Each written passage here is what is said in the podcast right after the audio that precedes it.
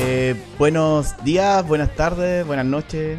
Como siempre, no sabemos cuándo se va a escuchar esto, así que hay que empezar a, decir esas cosas que son bien rutinarias en realidad. Eh, ¿Cómo están, cabros, cabras, cabres, como quieran llamarse? Eh, bueno, aquí estamos ya en el segundo episodio de este podcast que empezamos hace ya una semana. Y por lo visto ha tenido una buena recepción. No, no hemos tenido mucha crítica destructiva. Pura crítica en el hecho de, de constructiva, ¿no? Y eso igual nos tiene bien contentos porque en el fondo eso nos ayuda a poder seguir avanzando. Y de los errores que podemos haber cometido, a poder arreglar un poquito el asunto. Aquí estoy con Alejandro, con el co-animador también acá. A ver qué, qué opinión tienes tú de lo que ha pasado estos últimos días con respecto al podcast. Eh, hola, ¿qué tal? Eh, no, nada, muy bueno. La crítica ha sido bastante buena. Puros comentarios positivos, puros comentarios de seguir avanzando y mejorar nomás, porque eh, somos nuevos en esta cosa. Eh, realmente, hasta para grabar somos nuevos en ese sentido. Así que, eh, a ponerle bueno, sí, poder hacer más capítulos, poder, digamos, tener más cosas para hablar y, y todo lo que se venga para adelante. Así que, muchas gracias. ¿Cachai? Que igual es como motivante el hecho de que la gente haya como una recepción y haya una interacción también con la gente que lo escucha. No sé si a ti te ha llegado- han llegado comentarios. A mí me han llegado comentarios. Eh, ah, y pasar el avisito también que tenemos una plataforma que hasta el momento es Instagram el que tenemos, que es arroba el club de la esquina. Sí.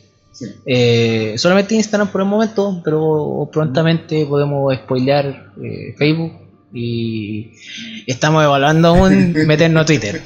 Es que ese es, una, es, un- es otra, es otro planeta. eso. Sí, ahí nos metemos a un hoyo, pero así de otro mundo. Como te dije el otro día, esto es como ir en el pasillo de 1917. Claro, Como bombas para allá. acá podemos pillarnos con un guarén y explotar. y explotar así, pero. y dejar la cagada. No, eh. No, bacán, sí, esto, toda la opinión ha sido. Me han llegado comentarios, y bueno, comentarios. Yo creo que a ti te han llegado más porque está ahí directamente a cargo del Instagram. Yo estoy, Sí. como estoy con Cine Tardi y con este, como que me vuelvo loco. Me echaste el agua que era yo el que andaba. Podí. Me echaste el agua. No, pero vamos a estar los dos de repente, si no. No, no, no, pero está bien, está bien, está bien. Sí, pues si yo como que igual como que agarro mal la plataforma y trato de generar más contenidos también porque se me da la mano. Claro. Y, y en ese sentido, gente que ha mandado mensajes de buena onda, ha, ha compartido cosas en Instagram, claro. Eh, y, y eso se agradece bastante, po. No sé, po, el mismo hecho de ah, mandarle un saludo al Marcelo Camaño, que nos, que nos alentó bastante para el asunto. Que de- echó harto las pelotas. Sí, sí, sí. Ya, pero igual se agradece porque están eh, las personas entusiasmadas, vale la pena mencionarlas. po. Es, es- es como él es el, el fan número uno. No, no, Cuando tengamos tazones Sí. Vamos a tener gorrito, El gorrito. eh, eh, Smithy. Eh, tam- eh, aprovechando también quería eh, mandarle saludos a, a la Cata, a la Catalina González, mi compañera que igual fue buena onda en apoyar y, y hacer un comentario también y, y ponerlo en sus redes sociales también. También eso se agradece. Y a la gente que también comentó en el Instagram, eh, todas esas opiniones son recibidas para poder después más adelante poder seguir avanzando con esto. Así que muchas gracias cabros y a los que se quieren ir sumando también, vamos a mandar algún saludito por ahí entre medio para los que nos quieran apoyar con esto. Que... ¿Sí? ¿No? ¿No? Empecemos todo. Oye, eh, ya entrando como en tierra derecha, eh, no sé si hay notado algunas cosas que han pasado estos últimos días con respecto a, a lo que es cine, a lo que es serie. Ah, yo pensaba, porque pensaba que me iba a hablar de Funa, weón. o- Ah, no, no, no. Ah, no, ya, no, ya, no. ok. De hecho, ni tengo idea de lo que me estoy hablando. No sé, no sé de qué me estoy diciendo. Pero, ¿alguna noticia con respecto al cine, de estas producciones que están haciendo este último tiempo? O sea, más que nada, por lo que me puedo informar, porque también estuve pegado viendo, poniéndome al día con hartas series estos días. En- entre esas series, eh, placeres, digamos, míos, como Hawaii 5.0, MacGyver, la nueva, súper buena la temporada. Y alguna, alguna que otra cosa en Netflix de repente, o la nueva serie de Amazon que Hunt. Eso, eso te iba a preguntar, estas estas series que hay, estabas viendo, ¿dónde se ven? Oh, ya las veo. eh, Ah, tu mejor barco pirata. Sí. No, yo. No, es que no, es que cuando llegan acá a Chile, llegan en los canales, no sé, pues, AXN, que parece que ya no está en el, en el BTR, eh, o el Warner, o alguna serie así, el Sony, parece que el, el Sony la da, y de repente llegan dos, tres meses atrasados, yo, o sea, a mí me rompe eso, no, no me gusta, no me atrás del. Sí, para mí ver una serie en la tele así gringa, creo que podemos tener la misma experiencia que teníamos cuando éramos pequeños cuando veíamos Pokémon. Ah.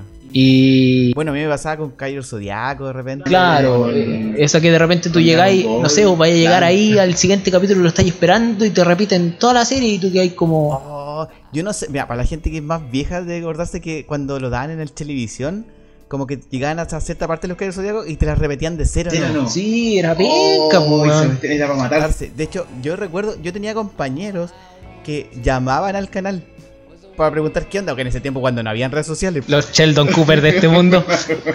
claro, qué onda, qué pasó, por qué quedó ahí. Y generalmente era porque compraban pack de capítulos.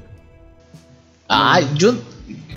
La serie, la serie antiguamente, los los que eran monitos animados, que se llamaban antiguamente, eh, se compraban por paquetes. po. Por ejemplo, el test de los Caballeros Zodíacos, eh, Chilevisión compraba, no sé, po, eh, 30 capítulos, 40 capítulos. Y iban testeando cómo le iba con el pipermito.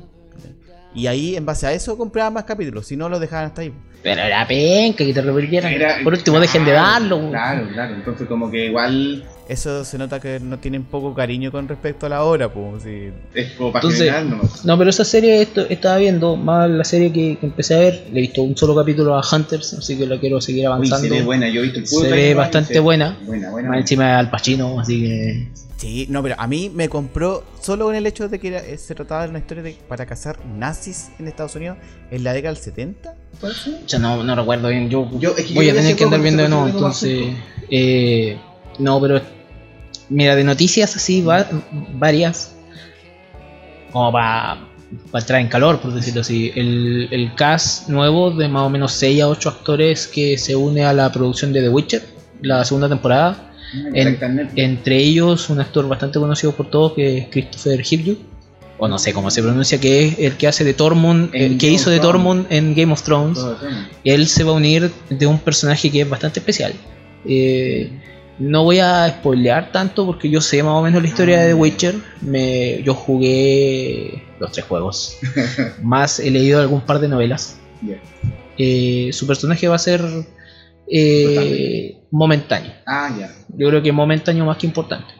Pero que no, no, no son personajes, estos personajes, algunos se van a quedar y otros quizás no, no se Ah. queden tanto. Son este tipo de personajes que cumplen su rol y después chao. Pero se ve bueno, o sea, se ven buenas las adiciones que va a tener esta nueva temporada de The Witcher. Eh, y lamentablemente, o sea, hasta el momento no se ha anunciado nada sobre el maestro de, de Geralt como tal, quién, quién El va a ser o- y, y si es que va a, si es que va a aparecer. Que bueno, no me acuerdo cómo se llama. Así que Ya, mira, para los que tienen mala memoria, que son varios, y yo me incluyo que tengo muy mala memoria, el, este personaje de Game of Thrones era el salvaje, el que estaba muy enamorado de Brienne de Tar. Este claro, porque sí, bueno, el pelirrojo. Claro, para, porque- para Tal que no le suena por el nombre, ya por lo menos. Claro, el mejor amigo de, de Jon Snow, Snow después, como salvaje. como Fue con él al otro. Estoy spoileando esto. Aquí vamos a da lo mismo ese final. Y ¿qué más salió el traje nuevo de Batman? Ah, eso te iba a preguntar, ¿qué te pareció el, el traje de Batman? O sea, salió la, la foto completa. La primera vez que salió yo te dije que se veía bastante bien, Ajá, sí. pero ahora salió con la oreja, yo la verdad no, no, no puedo opinar mucho, que No te generó nada. no me generó nada. Yo creo que con todas las personas a las que yo, las que me comentaron de- del traje, y una de esas fuiste tú igual, Ah, todos, sí. todos opinaron lo mismo. ¿Sí? A esta altura lo que estamos buscando es una buena historia Exacto. y no preocuparnos de cómo es el traje. Porque en realidad el traje se puede ser momentáneo, puede ser, digamos, eh, algo totalmente distinto, los efectos pueden ser otros.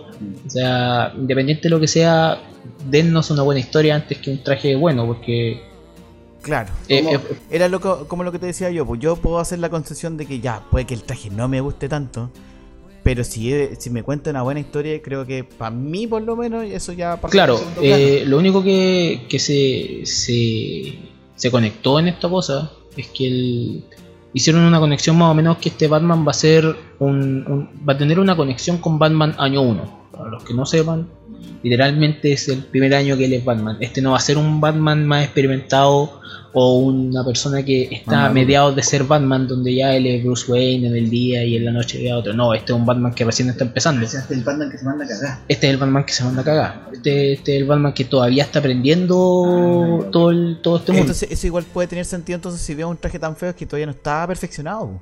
Claro, todavía. Claro, hay, hay una escena del, del cómic en, en uno de estos, me acuerdo, donde Batman agarra la. hace ese nuevo signo que, que aparece ahí. Pero no recuerdo si era año 1, en, en eso estoy medio confundido. Pero aún así, independiente de eso, este es un Batman totalmente distinto. Y no se sabe tan bien. Y una cosa súper importante aquí, digamos, y esto es quizás divagando mucho y entrando a picar fino, que es, no se sabe si este universo realmente cohesiona con el universo del Joker. Porque qué pasa si de repente estamos viendo la película y realmente, no sé, pues te avisan de que hubo una masacre en. Como que te lo mencionan. en Gótica. ¿O qué pasa si en Wonder Woman nos dice, o Wonder Woman 84, película que se viene en algunos meses más, eh, nos dicen, o un recordatorio de, la, de las matanzas o de los disturbios que hubieron en Ciudad Gótica en tanto Ah. tiempo, y tú quedas como chuta, entonces esta hueá pasó. Claro. Eh, Es como eh, el guiño que le van a claro, el guiño. Tiene que aparecer. Pero al, al ser un guiño, entonces significa que, a pesar de que Warner dijo que no iba a hacer más universos eh, Cohesionados. lo va a terminar haciendo igual. No, no creo que, que se le vaya. Oye, es como linkeando un poco con la vereda al frente, con Marvel lo que está haciendo como con Morbius y con Venom. Porque están poniendo cosas como de Spider-Man. Claro, pues cosas que no se sabe. Yo, yo creo que iría más por el camino de Sony más que Marvel. Eh, Quizás está preparando la llegada de Spider-Man de nuevo, pues, porque como se le termina el... No sé si el contrato cosas Pero así. lo están renegociando. Esta semana salió que estaban renegociando el tema. Ya, ya. Esas son más o menos las noticias más importantes que han salido esta semana. Bueno, salió el look de Gatúbela igual. Ah, sí, sí, sí, tú lo mostraste. Yo, yo lo pasé como a, a de pájaro, vuelo de pájaro. Es que, la, es que la foto también no te dice mucho. Una foto morada más o menos y... Por lo menos así como bien de lejos. Sí se ve bien. Más encima No, eh, no sé. es la hija de Jason, Mo- eh, bueno, la hija no legítima de Jason Momoa, porque Zoe Kravitz como tal es la hija de Lenny Kravitz con la pareja actual de Jason Momoa, que ellos se separaron y como el después padrastro. sí, el padrastro. Ah, o sea, podría reclamar Atlantio, ¿no? en una de esas. si, si vamos, ya piquemos más como- Ah, pero no, eh, eso noticias más que nada, o sea, la otra noticia es una noticia muy nerd, que yo soy muy fan de los Power Rangers en cierto sentido. Ya, Y ya. se anunció que eh, cuál va a ser la temporada, me parece, para la siguiente Ya. eh, de los Power Rangers. En este, en este momento están en una cosa que se llama Beast Morphers. No, no lo he visto en realidad, yo siempre como que espero que lleguen a Netflix porque para el que no sepa, los Power Rangers están en Netflix. Ah, Así que los clásicos están. Ah, pero eh, el Power Rangers Sí, allá. me parece que sí. Yo, yo, a eso, ¿no? Lo que no están son las dos películas, me parece. Ah, Pero están los demás. Eh, la, la siguiente temporada se va a tratar de dinosaurios de nuevo, que es prácticamente eh, las grandes temporadas de, de los Power Rangers se han tratado de los dinosaurios. Dinosaurio. Así que, no, Bueno. vamos a ver qué onda, vamos a ver qué. Vamos a ver cómo se van a Sí, bueno, hay que, hay que ver eso porque, eh, ¿cómo se llama? En Japón, en Japón, ellos hacen, los Power Rangers están basados en, en los Super Sentai, entonces Sí, sí, sí. los Super Sentai son prácticamente algo que, que sale al nivel japonés, por decirlo así, que es 2, 3 al año me parece, y duran lo que tienes que durar y chao después, o sea, entonces hay hartos Power Rangers que nosotros nunca hemos visto, por decirlo así, mientras que Super Sentai, uh, hay un montón.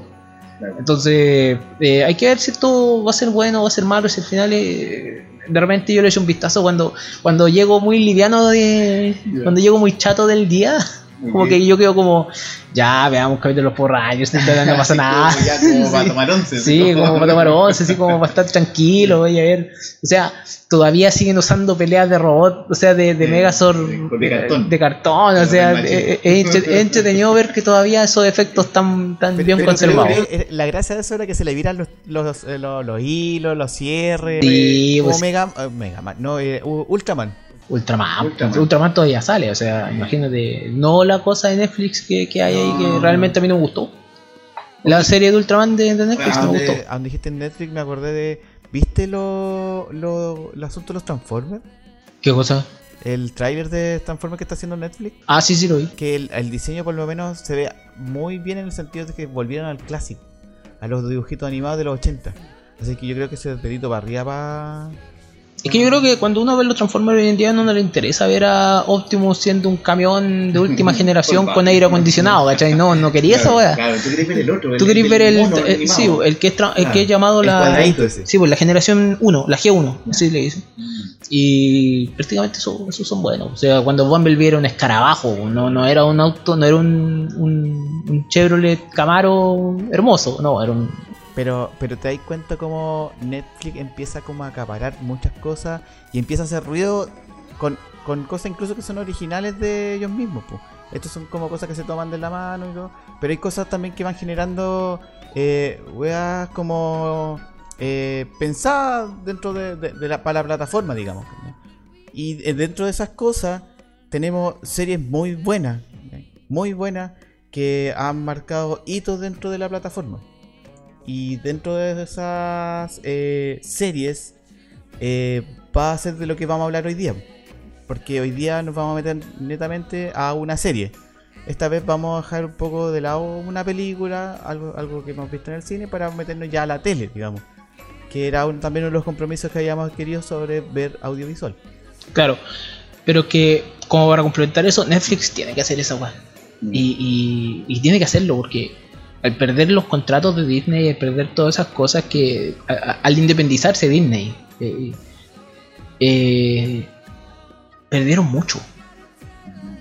Y Disney en- a, a su paso también hizo como un contrato con Amazon, por ende de repente hasta el día de hoy, para los que tengan Amazon Prime, le apareció una película muy mala, muy mala ahí que se llama El Rey León, para poder verla. Ok, ok. El Rey León live action, ah, no la, no, No, la. Rey León de original, La claro, pero más o menos en eso. Netflix tiene que llegar a hacer ruido por otros lados, o sea, tiene que tiene que acaparar más atención haciendo o cosas originales o algunos remakes o un montón de cosas que puede llegar a hacer eh, porque Claro. lo perdió lo perdió pan y pedazo con el con Disney y Disney Plasma encima que a pesar de que todavía no nos llega a Chile acapara un gran una gran atención eh, digamos de, de las vistas globales Hoy ya que tienen un montón de películas series y se vienen más series aún o sea las series que vamos a estar viendo a fin de año y que obviamente las vamos a estar comentando como el Capitán Falcon con Winter Soldier o Loki o WandaVision va- van a ser de Disney no no son de no son de Netflix, lamentablemente. Y dentro de esas cosas, como te estaba diciendo, que al final eh, una serie que marcó precedentes, creo yo, dentro de la plataforma, que, que se tiró el año pasado. El año pasado. Mira, ni siquiera hemos estado hablando todavía del título y ya está generando más o menos algo. Sí, sí. El año pasado fue. El año pasado. Claro. Así que hoy, eh, esta vez vamos a hablar de una serie que yo sé que varios de los que están escuchando en este momento la han visto o la tienen en carpeta o le han comentado por lo menos eh, verla. Porque yo creo que es- no es indiferente a las personas.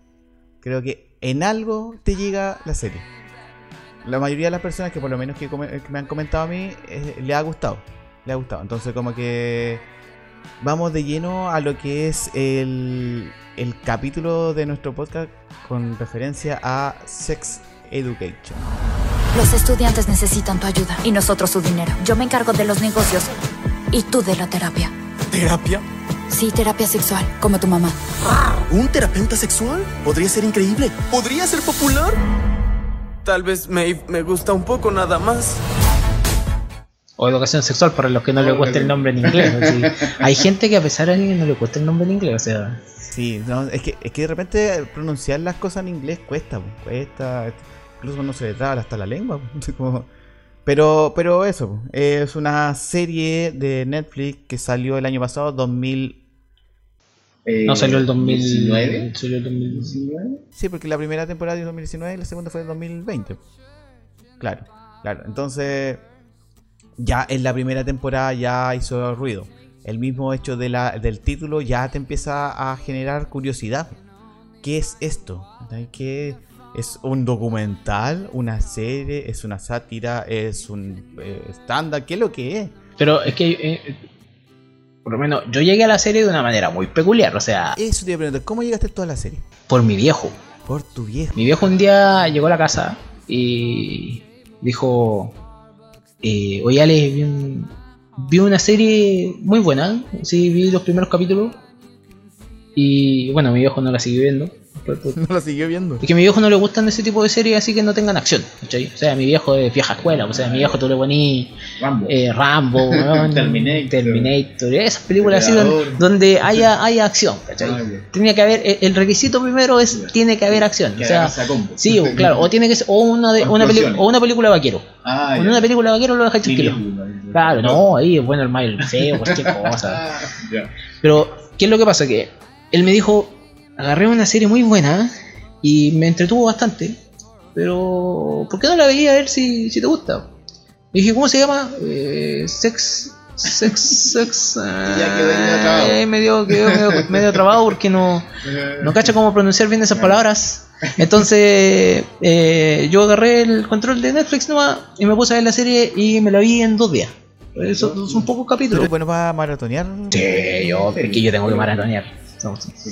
Ah, Ahí discrepamos harto, que yo soy todo lo Claro, contrario. tú sos más lento, tú sos como Oh, abuelita. No, es que yo tengo otra forma de ver las cosas, po, porque como que yo cada capítulo como que lo, lo disfruto como por, por partes, como por una unidad. Tú como que el, no sé, pues la, la historia completa la digieres.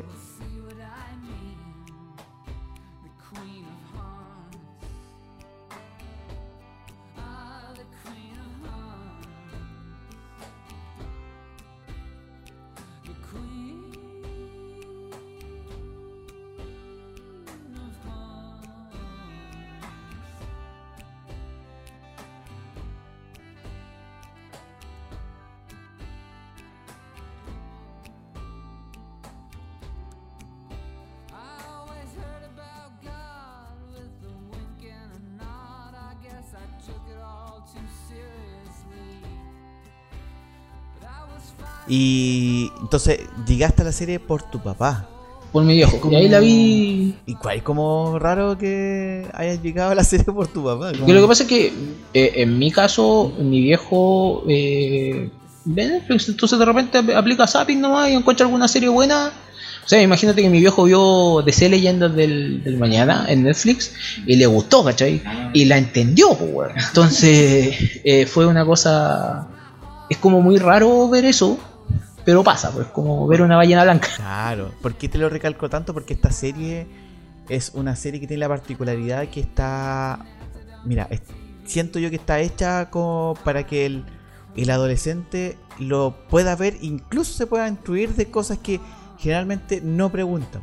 No preguntan por una cuestión cultural casi. Y Sí, estamos eso- estamos metiéndonos aquí en temas que son quizás tabús para mucha gente. O sea. Creo, creo que no es lo mismo ver televisión con tus papás que verlo solo.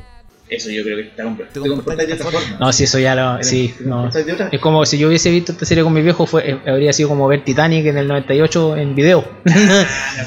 o sea, cómo reacciona la escena donde Oye, Leo está pintando la mina. No, Oye, no puedo. He escuchado muchas historias de que estáis en la pieza, estáis viendo una serie y de repente justo viene la escena erótica y aparecen tus papás preguntándote algo y tú rojo. Oh, qué wea, qué pasó. Yo creo que hasta el día de hoy uno Y se pasa, puede, pues, sí, pasa, pues, pasa. uno se puede avergonzar de esa wea. ¿sí? No. Eh, pero es que no estáis preparados para esas cosas. pues. Claro, pues si No pesca, pasa, pues si tú no estás preparado, ni siquiera cuando te. hay- no sé, pues de repente hay un gemido y un sonido ahí y tú quedas como. weón, Y como mirando para el lado, si hay alguien así como mirando. Sí, a pesar de que, de que, de que tú obviamente te sacaste esos miedos, igual pasan porque cuando estáis Claro. viendo una cosa, estáis tan centrado en eso que de repente el, el mundo es distinto, ¿no? Exacto. Entonces, ya el hecho de que Se- Sex Education eh, empiece a tratar temas que son bastante complicados en, en la adolescencia para poder eh, incluso hablarlo con tus pares. po. Es súper difícil cómo, cómo te planteas el tema sin que te salga un chiste, po, sin que te salga un leseo, sin que te salga que te esté molestando. Entonces esta serie viene como a interrumpir todas esas cosas. Eh, yo llegué a la serie bien tarde, te diré, porque esta serie tiene dos temporadas. Dos temporadas. Yo llegué en la segunda. Y tuve que ver toda la, la primera temporada cuando ya la mitad del planeta ya la había visto. Yo tú la viste con Pastor Sala, pues, ¿no? Ah, Está- tú estás ahí. el- bueno, sí, esto es que eso fue una guía bastante. esa, esa fue la guía para ver el. Claro, porque empezaste a verlo de otra forma. Sí, pues tú lo empezaste a ver de otra manera, pues yo ya, yo ya estaba esperando la segunda temporada. Incluso yo estaba viendo Fleabag en ese momento. Ah, ya, Y ya. tú estabas viendo. Eh, ¿cómo se llama? Estabas viendo Sex Education. Yo Ah, estaba viendo viendo- En el momento que tú estabas viendo Sex Education, porque tú lo veías un capítulo diario Sí, con, claro. digamos, Oscar Salas, que para nosotros es un estandarte ahí de, de los podcasters Claro. y de las personas que, están, que existen en este mundo. Eh, yo estaba viendo Fleabag. Ya. Y me acuerdo precisamente que tú empezaste a, a opinar, igual empezaste a. Sí, empecé como a, como a hacer comentarios sobre el- la serie. Mira, esta es la primera parte de la de, de la revisión de la serie. La vamos a hacer para la gente que no ha visto todavía esta serie y quiera sumarse al tema de verla, verla en net, porque está en Netflix. Entonces está súper al alcance de la mano. Y, y ya después, después pasado un tiempo, vamos a empezar a hablar ya con spoilers de la serie. Así que vamos a presentar un poco el, el tema de qué trata y cómo fue, cómo se empezó a armar la idea de, de la serie. Entonces, mira, yo por lo que tengo entendido y por lo que he tratado de recabar información, que esta es una serie creada por la señorita Laurie Nom, creo que se llama la, la, la directora del- de la serie. Y eh, los productores de esta serie, Guionista. guionista, ya. Eh, bueno, está metida ahí en donde queman las papas. Sí. Y, y los productores de la serie, eh, esta no es una idea que se le ocurrió de la nada. Viene de otro lado. Y los productores confirmaron que venía de, de un programa de televisión que, eh, se da antiguamente en Inglaterra, que es de nombre eh, The Joe of Sex. Es una cosa que se dio muy. fue muy English, como que ni siquiera llegó acá que se trataba, el programa se trataba de que eran colocaban a dos adolescentes hablando de eh, sexo, pero con un terapeuta. ¿Ya? El problema con el es de ahí salió toda la idea. El problema con eso es que quisieron modificar la idea para que no fuera tan estructurado y que hubiera un terapeuta eh, eh, adulto y quisieron transformarlo porque no podían tener un terapeuta que fuera par de los adolescentes. Y de ahí nació la idea de hacer Sex Education y en un contexto eh, high school. Y ahí empezó a armarse todo el tema de, de esta clínica sexual que se transforma la serie. Ya, como para poder entrar un poco más en tema de, de lo que es eh, la serie, es- es- tenemos un personaje, yo creo que son tres personajes acá eh, con principales y después se ramifica Yo diría que cuatro. en... Bueno, si quería agregar al otro, no sé. po. Yo diría. Ya, pero empecemos a nombrar al primero. Obviamente tenía A Otis, que a es Otis, el- que a Asa Butterfield, el actor. Claro, El famoso niño en pijama de raya. Por si Exacto. acaso. exacto. O. ¿A dónde más lo hemos visto? Ah, yo le tengo un datito con el actor. Ya salió Don Datón. No sé si sabíais todo esto, pero el actor Asa Butterfield, ¿se llama? Sí, ya.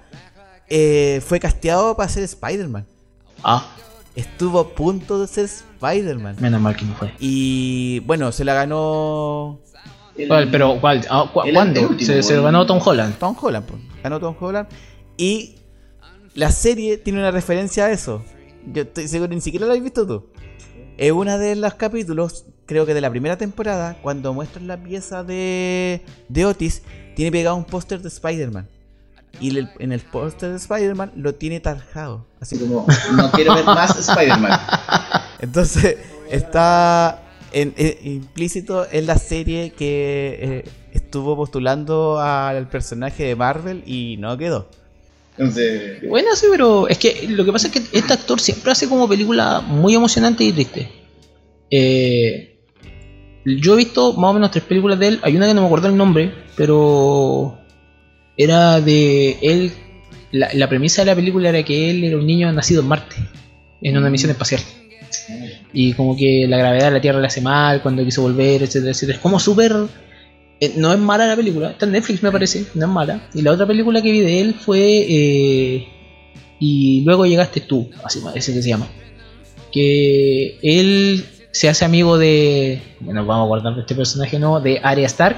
Y ella es una chica que se está muriendo. Ellos son como contemporáneos. Son muy contemporáneos en ¿De ese edad? sentido. Sí, al parecer. Eh, Él parece que es un poco mayor. Él, a pesar de que no lo aparenta, él, él, es- veinteañero, más o menos, un poquito más. Estoy divagando en este sentido, porque no- Por la lo que parece, por lo pero en la serie actúa de un cabro de De un 14, adolescente. de, de un adolescente, 16, 17 años. Claro. Creo que tenía 16, 17 Sí. Y no, este, este como que siempre nació para hacer el papel de, De Otis. de Otis. Así como que tú, si tú lo veís la serie, tú de repente entendís por qué eres Otis. Eh, Todos hemos sido Otis en algún momento. Todo, sí, Sí. todos hemos sido Otis en algún momento. Eh, hombres y mujeres por igual, Claro, eh, no- claro. o independiente de, de lo que sea ahí. Lo que pasa es que con este personaje, eh, ah, y para cerrar un poquito el dato que te estaba comentando, también yo creo que, no sé si está tú el dato de que eh, este actor es eh, gamer, po. Participó en estos eh, eh, concursos de Nintendo mundiales. Con, de hecho, en la misma serie sale jugando el Nintendo Witch. Switch, weón. Perdón, perdón, perdón. Switch. Nintendo Witch, por favor. ¿Qué, qué te pasa? ¿Qué te pasa? Yo me quedé en el Tetris, loco, me quedé en el Tetris. Eh, Te quedaste en el Tetris con mil juegos. Ese que... en la consola. Y es muy fan de los juegos de, de, esa, de ese formato de Nintendo. Entonces, la serie también hizo un, como un guiño a eso. Que en serio, es que yo, yo en realidad de ese actor no, no es que no sepa mucho, pero en realidad ese actor, siempre que lo veo, una película chiste, Ah, así que tiene que... Me, me, eh, me agrada mucho que esté en una serie de comedia. Ah, que, que- que en realidad es hartas cosas, en realidad tiene drama, tiene... No tiene terror, no. tiene drama, tiene algo de acción, tiene... Al menos que te aterre lo que está pasando. Cada vez que te terror lo que está pasando, que ya eso ya es otra cosa. Pero eh, me gusta que sea comedia. Es es entretenido que sea algo de comédico. Oye, y ya, pero eh, ¿de qué se trata entonces Otis? ¿Cómo, cómo, cómo podemos describir a Otis? ¿Cómo, cómo, lo, viste, cómo lo viste tú?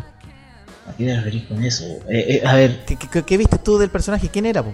¿Quién era el personaje de Otis? o sea, Otis es el personaje principal de esto. El principal principal Ya. de esta. de esta serie. Que prácticamente. Este, este es lo que a mi mamá me gusta, que la mamá es la gente Scully de. De ya. lo- sí, sí, la Gillian Anderson de los archivos secretos de X. Y mucha gente no lo nota, eso es verdad. Yo cuando te lo dije a ti, igual no, no te lo podías creer. Y no, no. es como que mucha gente no lo nota. Pero su mamá es terapeuta sexual. Y por ende, él, de tanto escuchar a su mamá, eh, él aprendió ciertas cosas para poder tratar con la gente. Yo creo que Otis, eh, prácticamente eh, durante la primera temporada, es la persona que más quiere descubrirse pero se descubre ayudando a los demás. Sin eh, tratando de, hacer algo por los demás, yo creo que eso es lo más importante de Otis durante la primera temporada, diferente al Otis de la segunda temporada. En el, en el fondo lo que, lo que representa Otis la serie es como... Mira, a mí una de las cosas que me gusta de la serie en sí es que están muy calcados los estereotipos, pero no, no siguen el patrón del estereotipo. Me explico. Como que existe el bullying, el nerd, el no sé, el, el cool, pero, pero no son así como nos presentan en, la- en las series comunes ni en las películas, sino que le vemos los luz, las, las, las sombras y las luces del personaje. Entonces, por ejemplo, Otis podríamos casillarlo perfectamente como un loco retraído, pero no es tan así, po, porque tampoco es popular. No, pero tiene más apariencia de nerd. Pero, ta- pero tampoco el nerd, po, pero tampoco el nerd. Eh, Por ejemplo, hay un personaje que es el bully, el que le hace bullying al resto. Pero tampoco lo vemos así como el, omnipotente que está en todos lados y que le pega a todo el mundo porque también tiene sus bajones. Es que eso, eh, eh, las tribus en esta, en esta serie existen y te lo demuestran, yo creo, me acuerdo que te lo demuestran en el primer capítulo. No es como la típica serie donde, o la típica, estamos hablando de- del cliché más grande de alumno nuevo, es alumno al que se le presenta a la escuela y le dicen, aquí están los nerds, acá están los gamers, acá están los, los punky, allá están los alcohólicos. Eh, no, no es eso, sino que acá nos presentan un mundo completamente que ya existe dentro de este. Y, el, en, y en ese sentido ellos tienen que relacionarse de alguna manera. Y la, y la gracia que tiene Otis, como decías tú, es que tiene un plus de que su mamá, que es Gillian Anderson, eh, Scully de los Archivos Secretos de X, que ya con eso te compra con, ya la entrada del, del- de la serie, eh, es terapeuta sexual. Y tiene su, su cuenta en la casa. po. Entonces los clientes van a su casa. Claro, pues la, la, la, la terapia. clínica la tiene en la, Sí, en la bro. casa. Entonces, ne- de alguna otra forma se permea al hijo. Entonces, como vive dentro de esta casa, que todo, es- el hablar de sexo es lo más común que hay, él va a retener ciertas cosas que escucha en la casa y esto va a generar un- una biblioteca de información en su cabeza. ¿Mm? Entonces, eso le va a ayudar más adelante en la serie a poder desenvolverse más. Y, eh, y ahí empieza la trama. Claro, porque desde el primer capítulo Otis me parece que es cuando la mamá se levanta con un, con un tipo en la casa Ah, y le hace análisis psicológico. claro.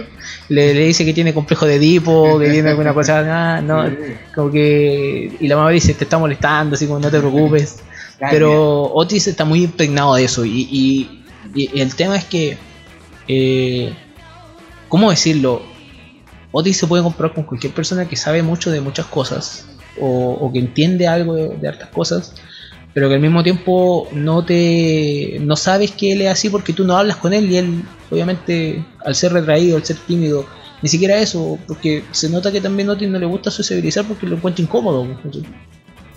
Mira, yo, yo a Otis siempre lo vi como esta, este bicho, como el, el bicho encarnado, que es cuando tú puedes dar muy buenos consejos, pero autoaconsejarte es, lo terri- es terrible. A ver, eso yo creo que sí. Y, y eso yo creo que a mucha gente, por no decir la gran mayoría, le pasa.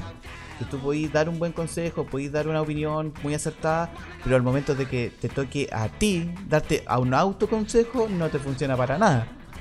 Como que tiene que llegar a otra persona a decirte lo mismo y quizás funciona. Entonces, Otis le pasa esa cuestión. Que él tiene mucha información y puede eh, con esa información ayudar al resto. Pero al momento cuando se tiene que ayudar al mismo, no es capaz. Claro, porque es una de las premisas de la primera temporada también. Eh, Pero es que Otis también no funciona solo, esa es la cosa. Otis funciona gracias a lo que tiene al lado y, y a lo que le llega en cada. en cada- Claro. y, y para empezar, uno tiene a su mejor amigo, que también es otro de los personajes principales de la serie, eh, que es Eric, ¿Cuál es la característica como que más resalta en Eric si tuvieras que describirlo? que alegre. Es alegre. Este es un personaje que es como descendencia africana, creo. Yo, yo, yo diría que poco discreto más que alegre, Claro. porque en la primera temporada Eric es una persona muy Extrovertida. extrovertida. Y claro, como decía, tiene ascendencia africana. Porque es de color. Es que en realidad decir las personas de colores, dos somos de color. Pero que independiente, independiente de donde sea, es que no te lo dicen. Es que, Es que para visualizarlo, para, para entender. Claro. ¿Dónde viene? Porque también es importante eso. Ya que él, con ese dato, tú contextualizas su familia. Eh, nigeriano. Yo no sé si el personaje eh, pretende. Pero me parece que también tiene as- ascendencia africana. Porque cuando va a la iglesia. esa- Sí, eso, me parece que son dos, son dos, es, es como dos ¿es ascendencia, descendencia, ah, ascendencia. Eh, pero como que te lo dicen, pero muy superficialmente, porque la, la familia de él e- es un tema aparte, como que se trata de un tema aparte, porque para empezar él es gay y Claro. él es abiertamente gay, no es, un- no es una No, persona que se esconda. el- este personaje no viene así con esas cosas de que tengo que salir del closet. Ya, ya estás. Ya salió. ya salió del closet hace rato. Claro. Eh, eh, eh, eh, digamos, él lucha con otro tema que es la aceptación. Que eso también es es súper bueno cuando, cuando yo empecé a ver la serie, el hecho de que te digan, No, eh, el amigo gay, listo, no, no hay nada más, no hay alguien que está buscando un autodescubrimiento o algo así, y ya te están diciendo, gay, esto no, no es que sea nuevo, esto es raro de ver. Yo creo que la, una de las gracias que tiene la serie es que todo es tan natural que no necesitan explicártelo. Claro, sí, pues, ah, es que usa los clichés para hacer otras cosas y termináis sorprendiendo de eso, porque al fin y al cabo la serie es sorprendente por eso. Juega, juega, juega con todo lo que tú crees que es, pero no es. Mm. Entonces, este, este compañero, digamos, de Otis, que es como su complemento en realidad, porque hace muchas cosas juntos. Te la presentan así al principio de la serie. Que hacen. Creo que sean hasta juntos al, high school. Entonces, ya el hecho de comentar lo que les pasó uno al otro, hacen una dinámica que hay un, un complemento ahí. Que, que se ve muy enriquecido, ya que Otis es como bien eh, para adentro, ensimismado. Y Eric es todo lo contrario, es como bien abierto con las cosas. Entonces, como que a veces el. Pero, el equilibrio Sí, la, la, dina- la mecani- la- la- la dinámica entre los dos es que ellos dos son abiertos entre ellos. Ellos se cuentan todo en este, Exacto, este sentido. Y eso te lo, te lo explican al, al principio. O sea, eh, eso es típico. La amistad entre los dos protagonistas Claro. eh, es grande, es especial por algo. Y se nota con los, con los capítulos. Entonces tú llegas al primer capítulo teniendo ya la idea clara de que son muy buenos amigos. Muy buenos amigos. Y este, esta pareja se viene como a, a- a interrumpir un poco con el tercer personaje que aparece. Que es eh, May, May. Nate. Que es eh, la actriz se llama Emma McKay. Emma McKay. Claro, es la que, la que todos dicen que se parece a... Ah, Margot Robbie. Margot Sí, ella, ella ha dicho en varias entrevistas Margot que la confunden con Margot Robbie. Claro, que bueno, le gusta mucho parece que la comparen porque... Es que yo creo que tiene que ser penca, como parecerse a alguien y que te digan el doble la- de la sí, que se la parece que se a- parece. claro. sí. Entonces, esta, esta mina es como. A ver, ¿cómo decirlo? Este personaje es como bien. Eh, eh, independiente, yo diría. Como. eh, ya en los primeros capítulos te, te ha- te hacen ver que eh, se vale por sí, por sí sola con las cosas. Pero igual hay cosas que le afectan. Mucho. A mí me llamó mucho la atención que era un personaje que vivía sola. Ah, Al sí, sí. Se ve sola. Ella vive en unos trailers. Sí, como una, una, un- uno- villas de tráiler así Claro, donde claro, todo que bien. de- debe ser como Es que te la presentan como, como la alumna que tiene menos recursos, ¿no? En comparación a sus compañeros. Claro, pero ha- hay que mencionar otra cosa muy importante. Esta serie se desarrolla en Londres, no en... No, esta serie es en una es en un pueblo eh, eh, ficticio que se llama Mordek. Mordek se llama... Ya, y eso fue grabado en, en partes de Inglaterra. Sí, en Inglaterra, Y- me, confundí con Londres, pero el tema es que... Valle de Way en El tema es que se desarrolla en Europa, eh, no es una serie gringa. Eso pero tiene tinte gringo. tiene tinte gringo, sobre todo el color, porque no está grabado de la misma manera. Una vez, muchas veces lo hemos comentado, nosotros que vemos Doctor Who, nosotros que vemos alguna otra serie europea, que los europeos de repente le ponen un filtro a la, a la misma grabación y se ve como más, más frío, Ah, eh, no se ve tan colorido. Pero el, el caso de esta serie es completamente colorida. Eh, eh, loco, el verde es verde, pero no hay un verde oscuro, no, no, no, no, hay eso. Cuando ilumina el sol se nota, cuando es de noche se nota. Eh, otro tipo de grabación. Eh, eh, no es, raro de ver, pero le, entrega algo a la serie que es como que le hace más vívida, que le hace más, más juvenil. Mira, como, como ya entraste a hablar del tema de lo, del entorno, eh, para- bueno, para la gente que vio la serie es, es idílico lo que veía en la serie porque, o sea, ¿dónde está este lugar? ¿Dónde? Mira, imagínate que la casa de Otis está como en un bosque, pero hermoso. Entonces yo dije, ay, qué, qué ganas de vivir ahí. Entonces, los mismos parajes. La, hay una, una compañera de Otis que, que vive como en un castillo. La, Ah, Amy. la Amy, la- Claro, vive como en un castillo, loco. El, imagínate que la más pobre, digamos que es eh, Maeve, vive en un parque de trailer que es hermoso también. po. que no se ve mal, que claro, entonces como que todo es como bonito en la serie. Todo es bonito como, como fotografía, digamos. claro, Los mismos cuando los mismos trayectos de los alumnos cuando se van al high school también pasan por unos bosques hermosísimos. El paradero del, del autobús, hasta el paradero se ve bonito. No es como estas cosas de acá que son metálicas y todo rayado. pues. Entonces yo creo que en sí está como bien... Como yo siento que la serie está bien pensada en lo visual. Sí. En lo visual. Eh, A mí eh, me gustó harto ese aspecto, porque es un aspecto técnico que no- yo no creo que sea fácil de desarrollar o, o fácil de lograr más que nada. Pero si se logra bien de la manera que se está haciendo, porque los paisajes son muy bonitos, porque en cada inicio de capítulo hay un- una panorámica generalmente donde te colocan el título. Claro. Y, y- y claro. esas panorámicas son bacanes. Sí, entonces te aparecen las letras gigantes. Las letras gigantes, y más encima las letras tienen sombra, que, que Como que otra están cosa, sí, incluidas como que dentro están del incluidas paisaje. dentro del paisaje. Sí. Y no, lo encuentro, lo encuentro bacán. A mí me gustó mucho esta serie de la primera temporada. Una porque el, el- lo que pasa es que vamos a entrar quizá en, algo. O sea, voy a decir algo que es súper penca en ese sentido. Nosotros, mi generación, yo soy más joven que tú por dos años, yo creo. eh, no tuvo tanta cercanía a lo que era la educación sexual como tal. O sea, esa weá era consejo curso. Pero tengo algunos temas.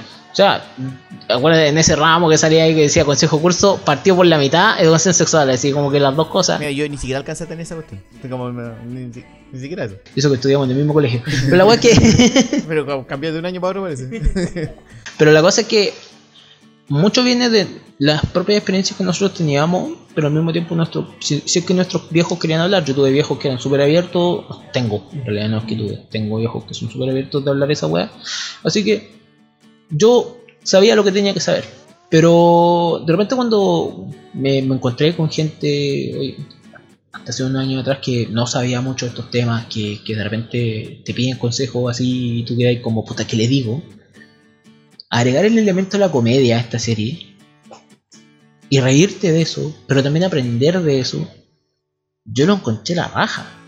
Yo lo encontré, pero loco, aquí está la mejor manera de aprender, de riéndote, de haciéndote tú mismo una autocrítica respecto a eso. Es que, es que con respecto a eso, tiene que ver con que la trama de la serie te lleva para allá. po. Porque en el fondo, con los tres personajes que estábamos hablando, eh, todo la, la trama comienza con que en el en este colegio eh, están como que, no sé, como que hipersexualizados todos.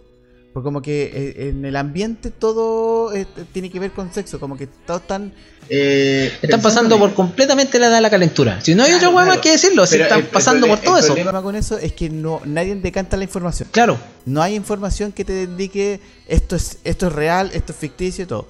Y ahí es cuando llega el- el- la trama de la serie. Que en el fondo hay gente que tiene problemas con eso.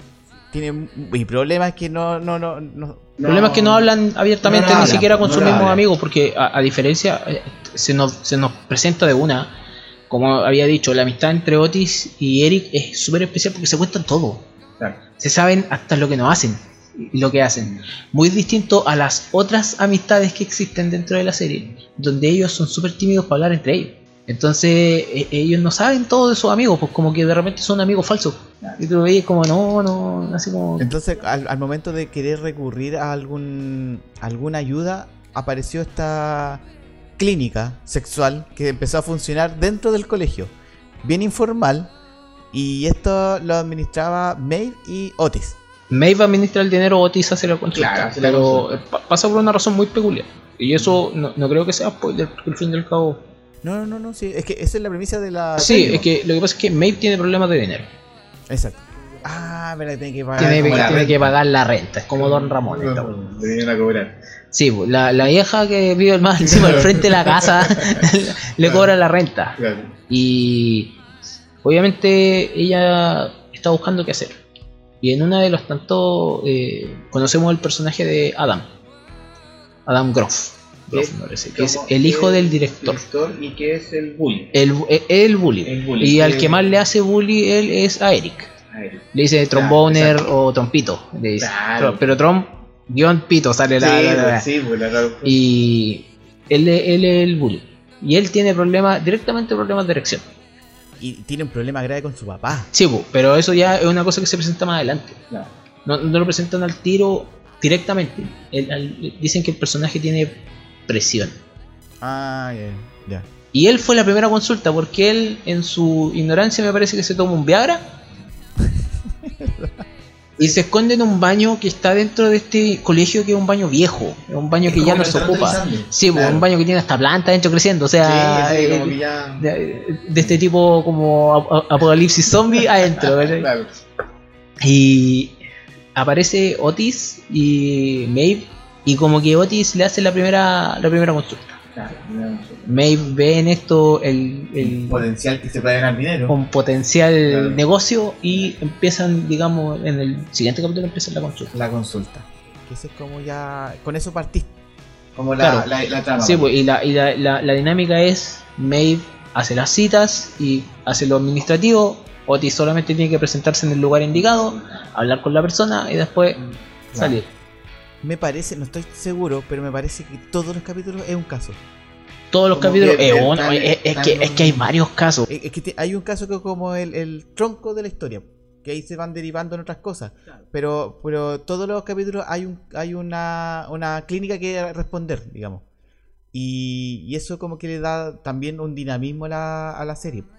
Que va, a- va abarcando más opciones dentro de estas dudas que hay. Es que Otis es, es una persona que sabe mucho. Y yo creo que eso se demuestra mucho más en la segunda temporada. Porque el conocimiento de Otis realmente es vasto. O sea, realmente es, pero. Puta, el one sabe. No, no puedo decirlo de otra manera porque. Para no complicar tanto las palabras. Porque este weón. Lo que le cuesta es comunicarse. Pero una vez que empieza a comunicarse ya. Te arregla el problema al tiro.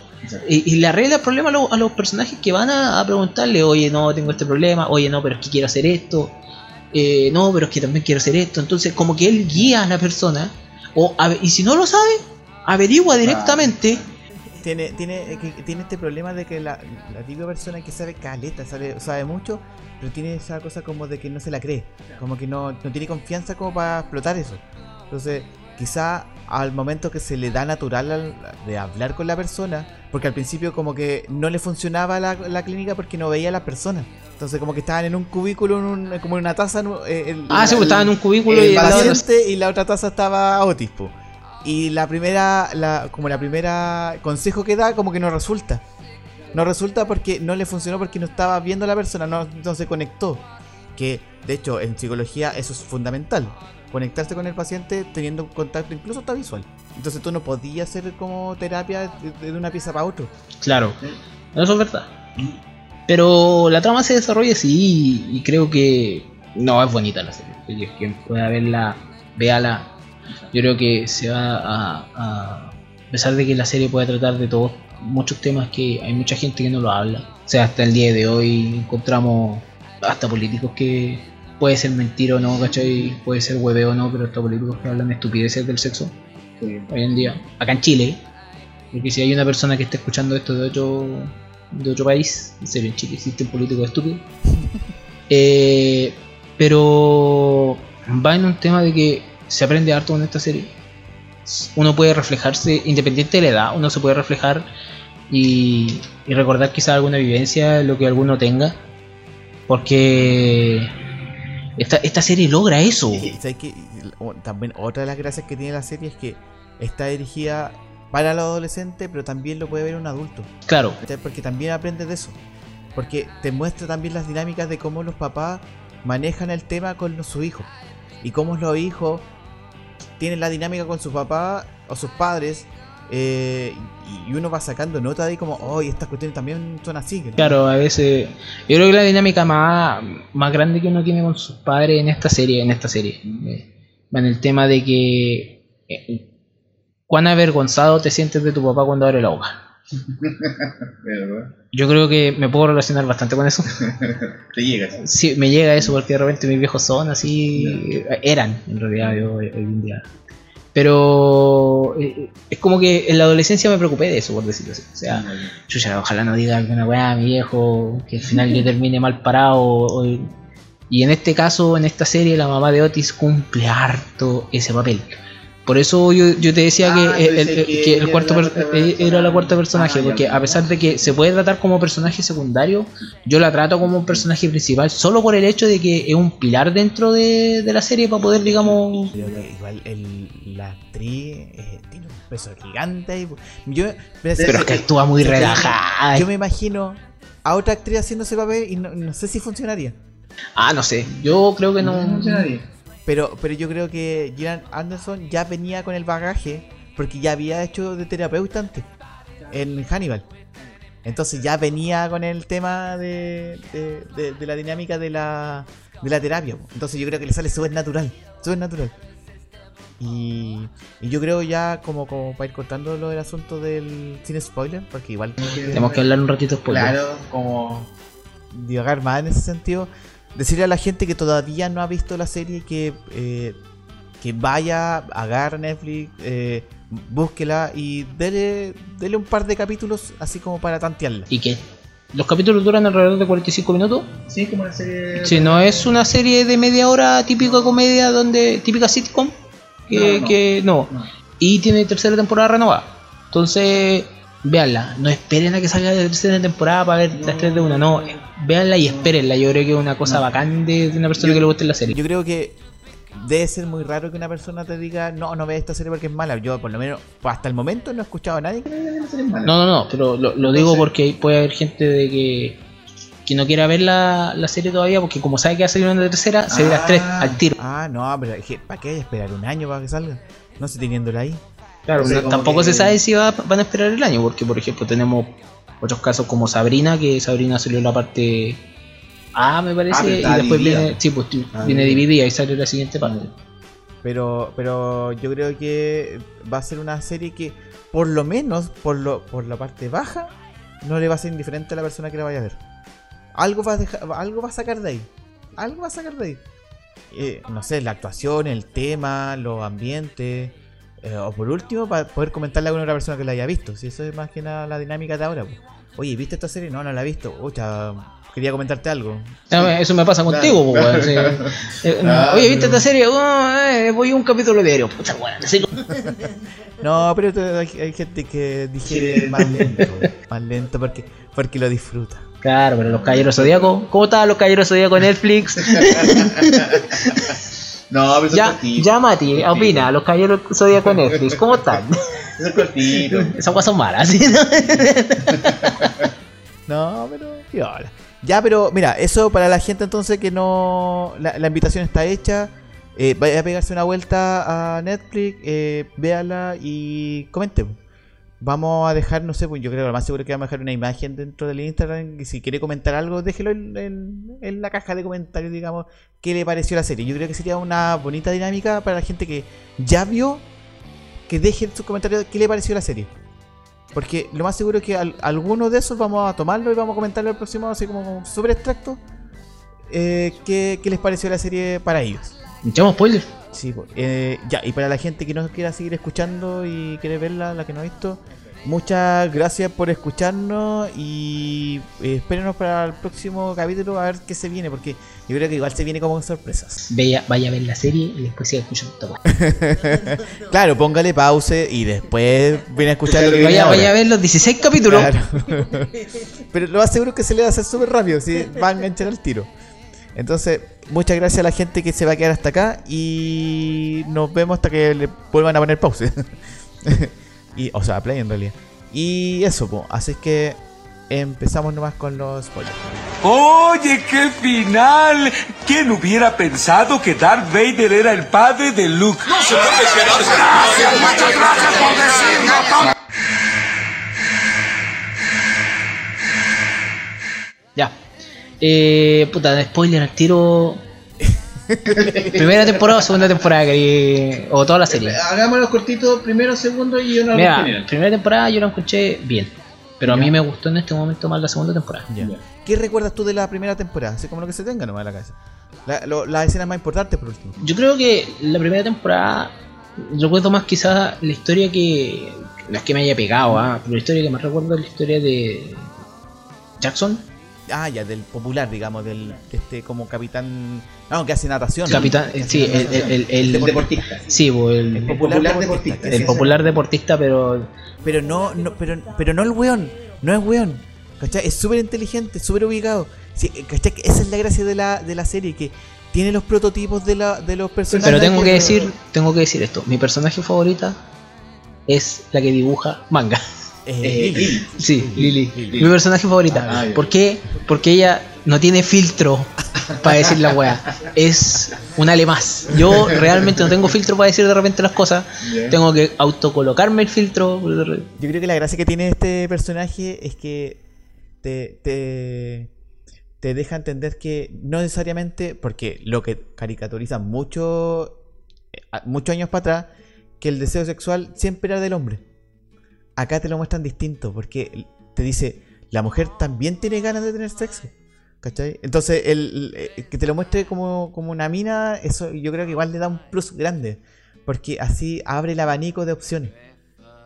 Y, lo, y literalmente abre el abanico de opciones, po, porque pasa por todo, yo creo. Sí, es que esto es algo que hemos- nosotros por lo menos hemos estado conectados por varios años, pero se muestra como serie y crea eh, eh, un boom, por decirlo así, de que, oye, se está colocando de manera más, más dinámica.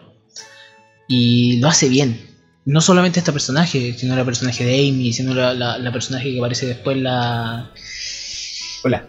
Hola, se, llama- se llama. Gracioso cuando. Hola, Sí, hola. cuando- cuando dice Hola, hola. dice, hola, hola. Hola, hola.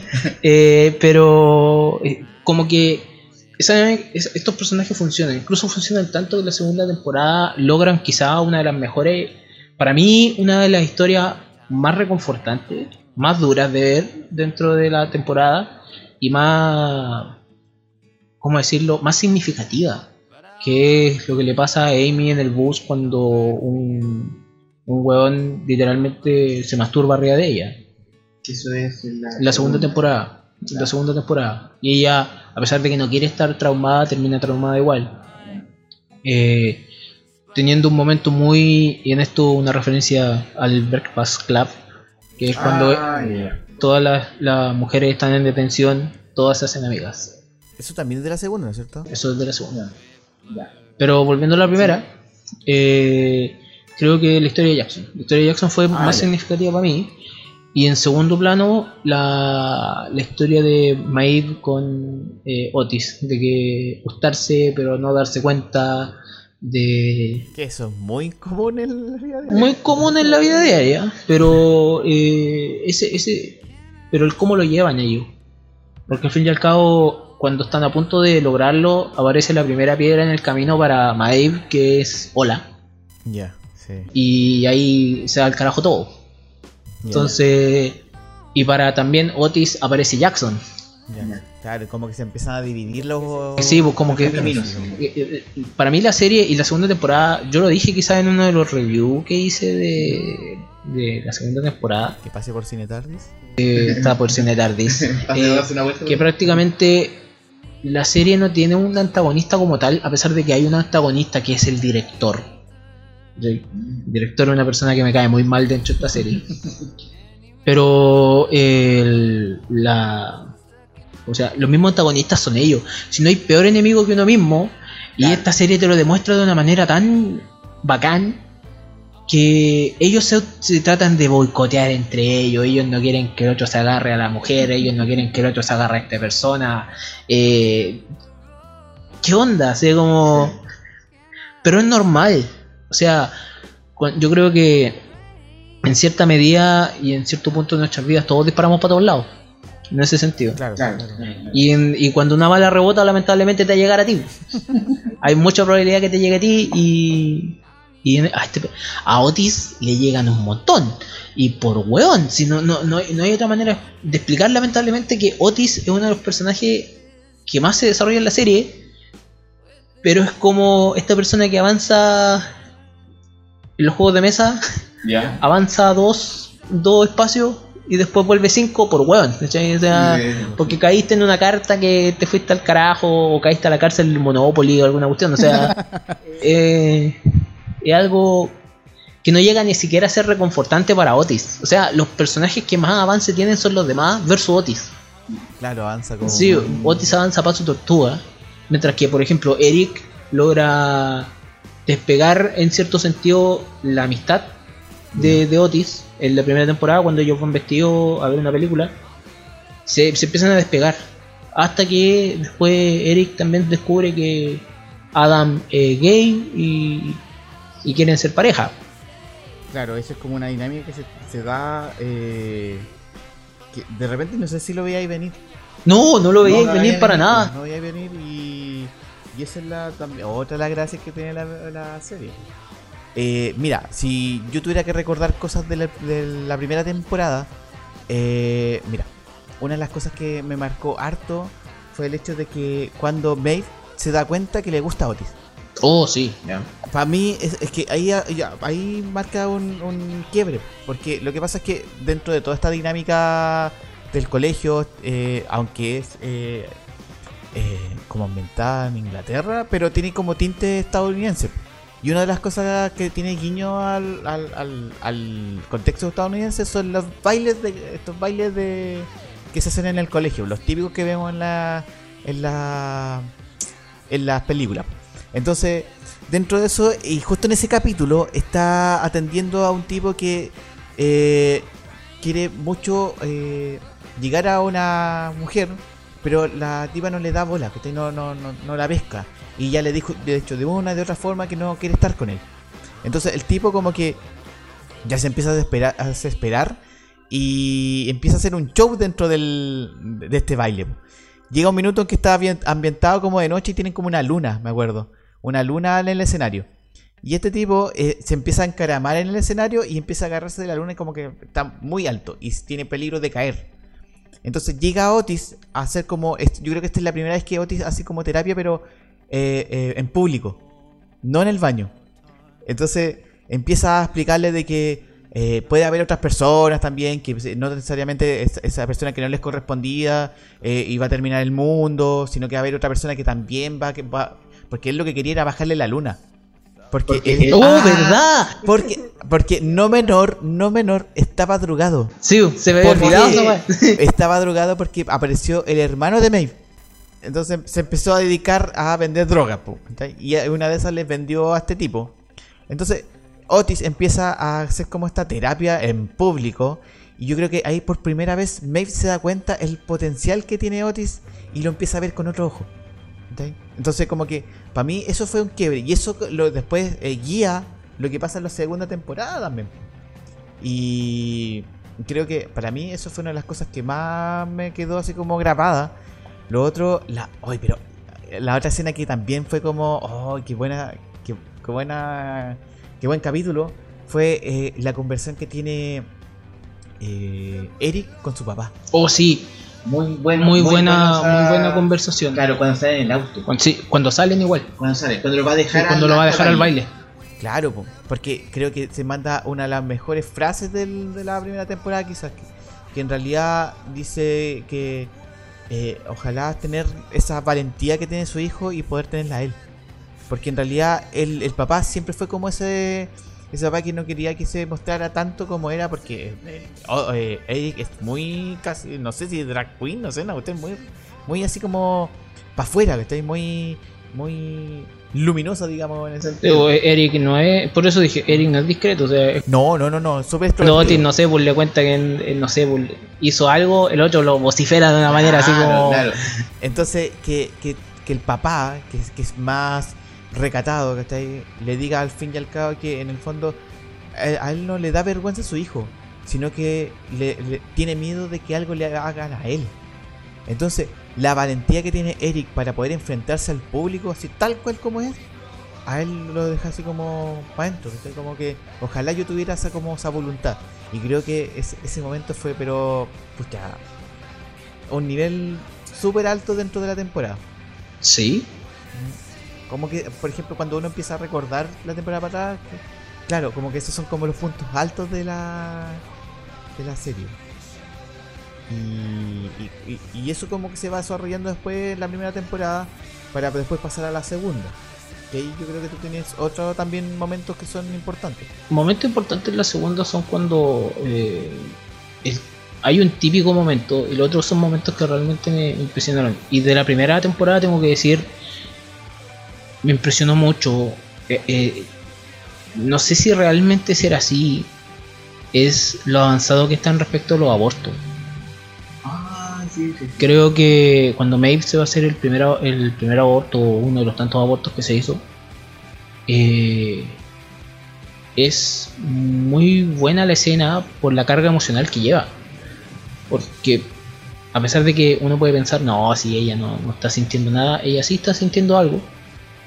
Pero son súper importantes esa- esas cosas para desarrollar su personaje, porque su personaje no... Es la típica persona que no quiere nada con el mundo, pero lo quiere todo. Como que ella lo único que quiere es normalidad. Sí. Y ella no puede tener esa normalidad. Y, y cuando encuentra en Otis esta normalidad eh, y trata de estar ahí lo, lo lo mayor posible, eh, eh, es, es bacán. Es un desarrollo de personaje que es muy bueno. De las, eso es el shade que le hice a la primera temporada. Eh, como un poquito para complementar ese momento, eh, creo que el hecho de. Esto creo que pasa como en el segundo capítulo de la primera temporada, de la primera temporada tercero, si no, era, no fue, fue muy al principio. Que a mí lo que me gustó es que, claro, aparece una escena de, una, de un aborto en una clínica abortiva. Pero la clínica abortiva te la muestran tan normal ¿cachai? que yo decía, oye, ojalá es que la gente de Chile viera esto más o menos como la dinámica de cómo es una clínica abortiva cuando es legal. ¿cachai? Entonces, como que. eh, Es, es- es- es- claro, es como un servicio que tiene. O sea, y, eh, dentro de todo el proceso que pasa dentro del aborto, porque también tenemos, en ese capítulo tenemos un personaje que es una señora ya de edad que se viene a hacer un aborto junto con ella. Y empieza, es como que es como que, ah, me hubiera sacado una muela. Entonces, Claro, claro. Entonces, pero también te das cuenta que le pasan procesos a esa persona, po, porque ella ya tenía varios hijos y ya no quería tener más y entonces se va a hacer un aborto. Pero, pero el punto es que llega un punto que igual le da miedo, le da miedo y ahí May lo que hace empieza a ayudarla. Empieza el, el mismo gesto de que le dé el postre, porque ella quería como de un sabor y es justo el sabor que tenía May. Y se lo entrega y ahí le empieza a explicar de por qué para ella también era difícil. No, sí, está, está buena, está buena tu, tu punto. Pero ya, por ejemplo, entrando a la segunda temporada, eh, todo lo que pasó en la primera, como que de repente me pasó algo súper raro. Empecé la segunda temporada y como que fue que se borró la primera temporada sí. porque empieza con desinformación. El- la supuesta epidemia de clamidia. Ay, verdad, verdad, verdad, verdad. ¿Cachai? que, que más encima era culpa de un weón. Sí, y, y- y- y era culpa de una de las mismas minas que no. Las mismas mujeres, en este caso. Era culpa de las mujeres que no querían reconocer que se habían metido con un weón. ¿cachai? Ah, sí, sí, es verdad. Entonces, como nadie quería reconocer, todos pensaban que la clamidia se, se pegaba hasta porque sí. Claro. Y- y- ¿cachai que Ese es el problema de cuando uno no tiene información. Y ahí quedé como, y ahí quedé como, o sea, todo lo que pasó en la primera temporada, Otis se esforzó tanto porque la gente se, se, se, eh, informara. se informara, Claro. y en esta, No, No. no pasa nada. y Otis aquí en esta temporada es una bomba de tiempo. Siendo, porque tiene un atado con su viejo, atado con su padre, un atado con su madre grande, que- ahí hay algo. Más encima, la mamá está con el papá de Ola. De verdad, que es como un fontanero. sí, que, Él arregla como el baño. sí, él ¿no? es, es- es como el maestro Chasquilla, pero es un buen maestro gaffiter. Sí, es un buen maestro Chasquilla. Oye, a mí me. No sé, como entre paréntesis, el actor que hace de, del papá de Ola, el, el Gaffiter, digamos, dije, oye, este weón es igual al vocalista de Metallica. Oh, Dije, con razón quería dejarlo acá. Oh, conche mi madre. Ya, mira, pero la weá es que ya hay un montón de cosas que a, a Eric lo hacen querer eh, explotar y, y explota después en el carrete que hace en la casa. En la fiesta, que supuestamente era una pequeña fiesta, pero termina, termina siendo un carrete destroyer. Sí. Pero. Ya ni siquiera si se ocupa la palabra destroyer, pues, bueno, calla. Pero la cosa es que. pero cacha que. Por favor, para las personas que son más jóvenes, que le, que le corrijan cómo se dice un carrete ahora. ¿Cómo se irá un carrete así súper. eh, que, que te destruye así completo? Tiene que haber otro. Ya, pero la persona que sepa, por favor, deje un comentario. Por favor, para salir del. Oh, para salir de, para salir de la para duda. salir de este estado en blanco y negro que estamos en sepia. Se dice, ya, listo. No, pero la weá es que eh, en, el, en ese carrete Otis es la bomba de tiempo más grande que hay y ella explotó. Hasta, hasta baila con la maqueta de la, de la vagina de la mamá. Sí. Y está bailando y está haciendo un destructor completo. Y tú por otro lado ves, una de las cosas que más me gustó de esta segunda temporada es que me desarrollaron un personaje en silla de ruedas. Primero, Ah, que poco- que Isaac, aparece un personaje nuevo, Isaac, en silla de ruedas, Exacto. que supuestamente todo perso generalmente todo personaje que viene en silla de ruedas, ya sea en una serie, película o algo, viene con una actitud ya de dura, porque ya, ya hemos sido eh, bulleados toda la vida, eh, nos han molestado, no- nos han dicho de todo, entonces ya él viene con una actitud endurecida, pero este weón es malo. No hay y, es- y generalmente tú no es que empatices con este personaje, sino que tú dices, ah, ya, eh, como esto ya lo he visto. Ya. Yo, para mí fue eso. Ya. Ya he visto personajes en silla de ruedas que son pesados, que son estos, que son inteligentes, ¿cachai? Ajá. Y tienen que andar en silla de ruedas para todos lados y al final ellos son como personajes muy secundarios. Pero este conche tu madre es malo, Es malo, malo. es malo. Ah. ¿Por qué razón? Por el final de temporada. El weón Ah, de a poco se mete tanto en la vida de Maeve que él al final cuando Otis y Maeve van a, pueden por fin hacer las paces y darse cuenta que, de que ellos se gustan.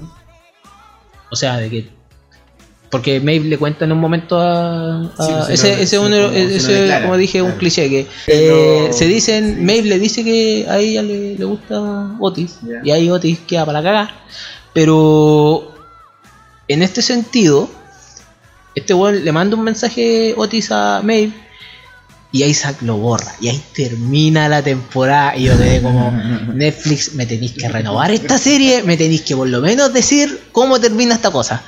Porque en realidad yo no puedo eh, entender cómo Isaac llegó a eso, ¿cachai? Me gustaría que lo explicaran bien de dónde sale esa maldad de mierda de decir, ah, me gusta a mí, Maeve, y... y- Pero- pero que lo reconozca, porque en ningún momento lo reconoce. Pero no, no, no notáis que, por ejemplo, eh, Isaac ocupa esta primicia como de en la guerra y el amor todo se vale. ¿Cachai? Que en realidad si tú, te, sí. si tú te ponías en el... Ya, mira, haciendo como bien el eh, un ejercicio muy heavy de ponerte en el lugar del tipo. Si tú, no sé, pues si tú ah, te gusta la mina, ¿cachai? Y veis que hay un competidor entre medio y tú tenés la capacidad de poder eh, manipular la situación a favor tuya, yo no sé si la gran mayoría tiene ese, ese razonamiento de decir, no, no, ya hasta aquí llego nomás, po", ¿cachai? Puede ser que en realidad el, el tipo vio la oportunidad y la tomó nomás. La tomó. Claro. Entonces, entonces en base a eso, hizo la, la suya nomás. po. Aún así me cae mal el weón y no me interesa que esté en silla de ruedas. Pero, Pero eso, mira, eso, eso te marca, ¿cachai? Que el personaje está bien construido, entonces... Sí, pero que, te- como dije, no me interesa que esté en silla de ruedas porque eso te ataca la moral. Es que esa es la gracia. Es po. como si hubiesen es puesto gracia. algún otro personaje que tenga otra eh, eh, eh, otro tipo de, de, de discapacidad que y te lo hacen malo. Como que de repente te, te, te rompe la, la secuencia de decir, weón, ¿cómo me puede caer mal este personaje? Porque yo estoy programado para no odiar a esta gente. Y tú, y tú lo único que querías es como, no lo Es quiero que- querer. Es que, yo creo que es que si te- no te la dejaran así como te la muestran ahora, sería demasiado fácil odiarlo. Entonces tiene que haber algún obstáculo. Tiene que haber un obstáculo para que tú tengas eso que te está pasando a ti. Hoy el loco me cae como la wea, ¿cachai? Pero no, no, no lo puedo odiar. socialmente. Claro, no podía- Entonces, es, como es que- como una cosa social que tú Claro, tenés, que a pesar claro, de que claro. una cosa, hay, hay un profe que nos enseñó cómo, cómo escribir guion en, en- en una de las clases. Eh, nos dijo que cuando tú estás escribiendo guion, tú no podés tener moral. Ah. Ese es el mejor consejo, porque de repente la moral y de repente las buenas costumbres también se pueden interponer en cómo tú escribes esas cosas. Tú escribes eso. Hasta cierto punto, yo puedo decir que es verdad. Tú estás escribiendo una escena que es cruel, tiene que ser cruel. No, no puedes, no puede haber un tema de moral en medio que decir, es que yo no puedo hacer esto. No, bueno, tenés que hacerlo. Si te nace, obviamente, porque O si lo tienes en tu cabeza, no que te nazca, sino que si está la idea en tu cabeza, escríbela. Y en este caso se aplica al hecho de que tú como persona tú tienes un montón de barreras morales, so- sociales también, como tú explicáis, para poder odiar a este personaje. ¿Cachai? Porque tú lo querías odiar, weón, si es tonto el weón. Pero, ¿sabes pero yo quedé como, este conche de madre. Sea, que de verdad yo no lo encuentro que sea tonto. No, no, no, pero sí, yo digo, digo tonto quizás para no decir alguna otra weá, pero Demasiado inteligente. Yo lo llam- llamaría como vivaz en ese sentido. En ese sentido porque es como que sabe aprovechar el, el eh, digamos, lo que no tiene.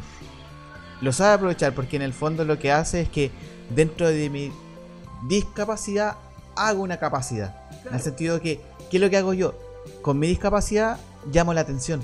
Y llamo la atención de May. a mí lo que me gustaría saber es si el hermano igual. Es que el, el hermano lo muestran así como el. el, Muestran el, como el buen de los mandados nomás, pero no, no lo muestran como otra el, cosa. el- el patiño, po. El Bob Patiño. Gol. Gol de nuevo. Referencia a los Simpsons Ah. el segundo capítulo.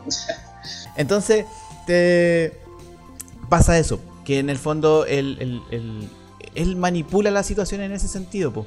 Y por eso me parece un personaje demasiado interesante.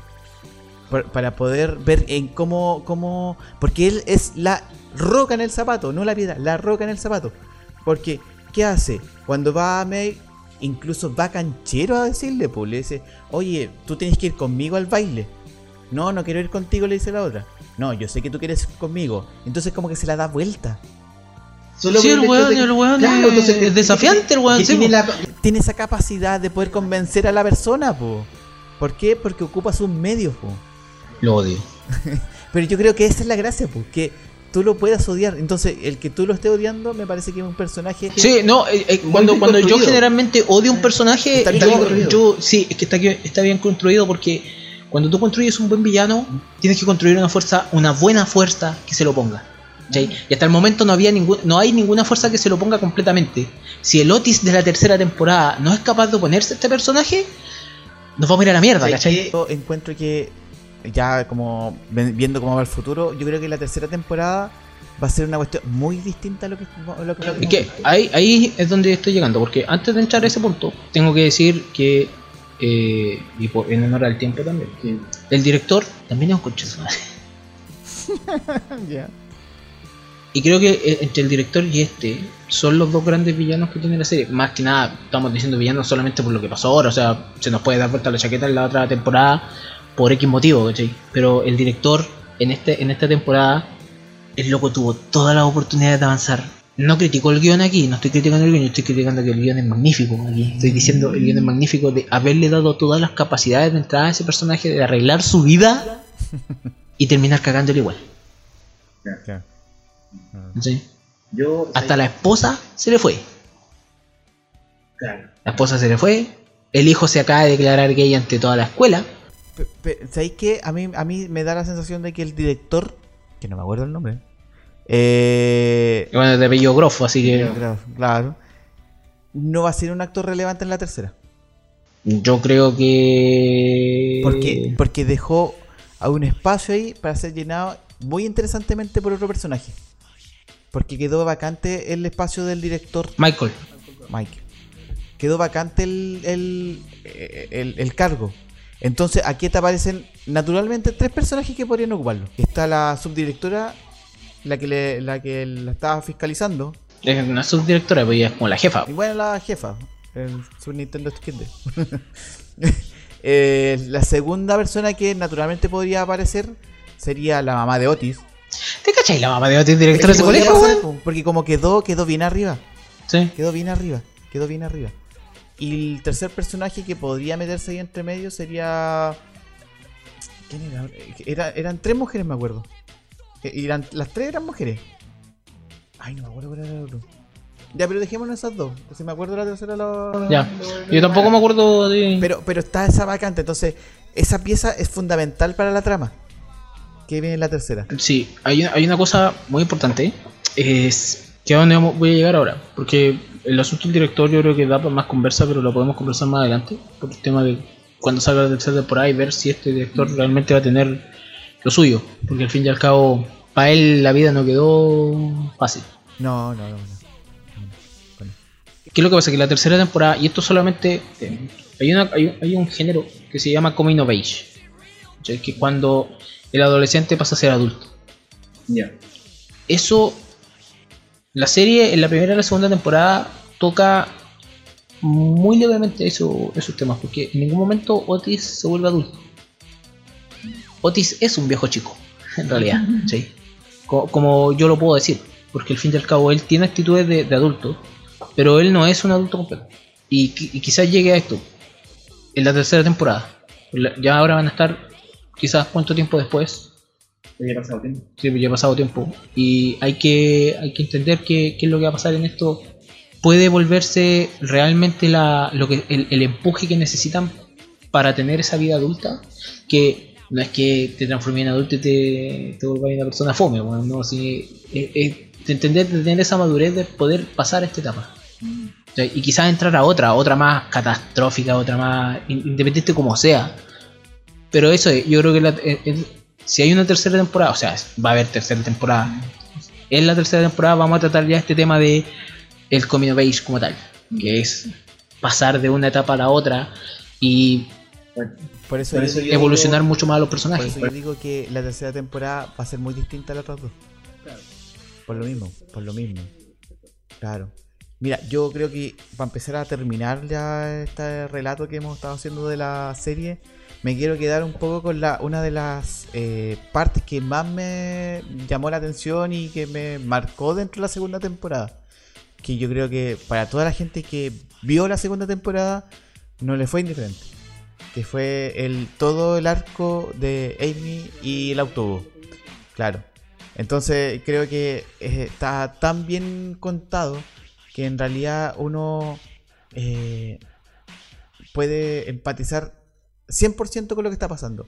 No hay como esos tintes así como, ah, pero es que, no sé, en realidad eh, hay que ver otras versiones, que como que no, acá como que te vais directamente al hecho de que eh, estáis hablando de una de un tema que es súper heavy ¿sí? y que, y que te lo presenten así, creo que empieza a, a demostrar que en la tele también podéis mostrar cosas que pueden tener contenido. ¿Cachai? Entonces, o, como ese, que- o ese tipo de contenido. Claro, porque eh, cruzamos una, una vereda muy delgada entre lo que es entender, empatizar y cuestionar. Entonces, por eso como que... Y lo, y lo sientes personal, sorry por interrumpirte, pero lo sientes personal a pesar de que tú no seas el protagonista. Y a pesar de que tú también seas de otro sexo opuesto. Claro. Que es una cosa que a mí me pasó, por lo menos. Yo lo único que pensaba en ese momento y, y, y- y trataba de entender todo lo que pasaba. Sí, pues, ¿qué le pasaría Es- a tu hermana, a tu ¿Qué haría? amiga? Yo, yo empecé, empecé a, a- a simularme un montón de escenarios en la cabeza de qué lo quería yo en realidad, no qué lo quería yo, cómo actuaría, cómo, cómo realmente tendría que actuar. Y marca esa escena en la segunda temporada hasta el final, cuando realmente ella le pierde el miedo a ir a viajar en el autobús. Pero todo ese arco pasa muy por debajo. No, no diría eso. Pasa muy piola. ¿Cachai? Como que no se muestra hasta el momento en que realmente se, tiene que mostrar que es ya en la, cuando están todas castigadas. Como que la dejan pasar y de repente lo atacan de nuevo cuando, cuando están todas... ¿Sabéis qué? Yo, ¿sabéis por qué encuentro que está bien construido todo eso? Porque en el fondo eh, te lo muestran como el proceso que vive una persona que pasa por un proceso así. Lo que pasa es que tú cuando, cuando una persona se siente vulnerada con sus derechos o se siente violada en sí, eh, muy poca gente, en especial las mujeres, tienen eh, es- esa cosa como de no hablarlo. Antiguamente era así, ahora como que se, es más abierto el tema. Pero era como que se, se autocuestionaba y se callaba. Entonces, el proceso que tiene Amy es eso. Se cuestiona unos tres capítulos, cuatro capítulos. Empieza a tener alucinaciones con la persona porque lo empieza a ver por todos lados Claro. empieza a ver por todos lados. Entonces, eso también le pasa a las personas que son violadas. Entonces, eh, me parece, me parece como de, re- de repente como que pensarla mejor cuando uno dice oye, pero ¿por qué no lo, lo denunció antes? ¿Cachai? Porque tiene, eso tiene un proceso. ¿cachai? Es, es un proceso súper heavy, doloroso, que muchas veces aunque esté acompañado se siente que la persona está sola. No sé, lo que le pasa a Amy es eso. Las mismas ah, amigas, la, eh, eh, Maeve, Maeve, Maeve es la que está más Maeve, atacada en un momento. No. eh, hasta muy adelantado en los capítulos empieza a ayudarle más concretamente.